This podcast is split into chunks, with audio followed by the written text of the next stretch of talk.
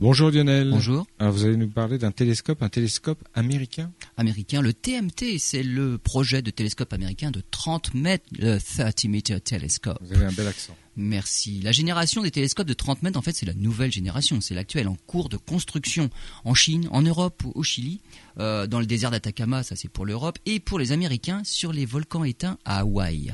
Le TMT, c'était le projet le plus avancé de tous, mais à Hawaï, les volcans sont sacrés. Pour certains Hawaïens, les volcans supportent déjà suffisamment de télescopes, et il avait été question de démonter d'anciens télescopes pour en monter de nouveaux. Mais pour d'autres, il n'est tout simplement pas question d'ajouter des instruments sur ces pentes sacrées. Des recours ont été déposés par des Hawaïens contre la construction du télescope.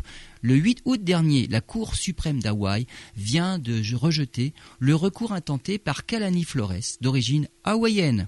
Ce n'est pourtant pas encore le feu vert pour la reprise des travaux, car d'autres recours doivent encore être examinés.